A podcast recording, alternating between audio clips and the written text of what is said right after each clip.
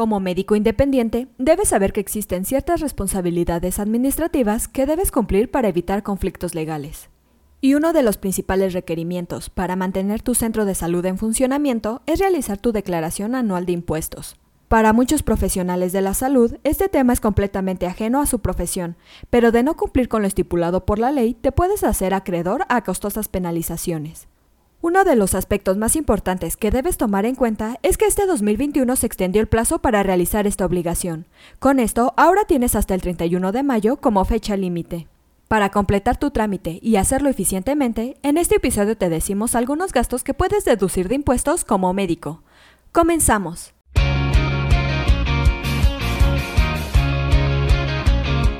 Asistencia Médico Legal, su empresa de responsabilidad profesional médica, en la cual te damos tips y consejos que te ayudarán a destacarte en el sector salud y evitar cualquier contratiempo con tus pacientes durante el desarrollo de tu profesión.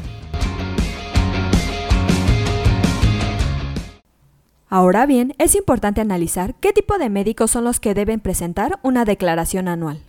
La ley de impuestos sobre la renta señala que la debes hacer de manera anual si cumples con las siguientes tres condiciones. Si obtuviste ingresos mayores a 400 mil pesos en el año, si trabajaste para dos o más patrones en el mismo periodo y si laboras en la modalidad de pago por honorarios. En cambio, podrás estar exento de presentar la declaración anual si obtuviste ingresos exclusivamente por salarios de un solo patrón, siempre y cuando te hayan emitido comprobantes fiscales digitales por Internet, denomida por la totalidad de los ingresos, incluso si dichos ingresos rebasaron los 400 mil pesos. Otro de los puntos más importantes es que dentro de tu declaración anual existen algunos gastos que son deducibles. De esta manera puedes lograr que tu importe total sea menor e inclusive en algunos obtener un saldo a favor para que el SAT sea el que te pague a ti. Si eres un médico por honorarios o asalariado, puedes deducir los siguientes rubros. Gastos médicos, colegiaturas, seguro médico, hipotecas, gastos funerarios, intereses reales de vengados y donativos. Para que sean válidos, es necesario que cada uno cuente con su factura llenada con los datos correctos como el RFC del emisor y el tuyo. Acerca de los gastos mencionados, existen ciertos límites que se deben respetar. El monto máximo es el equivalente a 5 UMAS elevadas al año, alrededor de 163 mil pesos o el 15% de tus ingresos. De acuerdo con el SAT, el monto de ambos que sea menor es el que se aplica para cada contribuyente.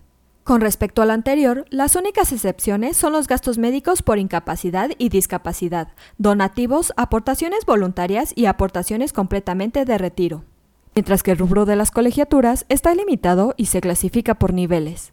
En términos anuales, estos límites son para preescolar 14.200 pesos, primaria 12.900 pesos, secundaria 19.900 pesos, profesional técnico 17.100 pesos y bachillerato o su equivalente 24.500 pesos.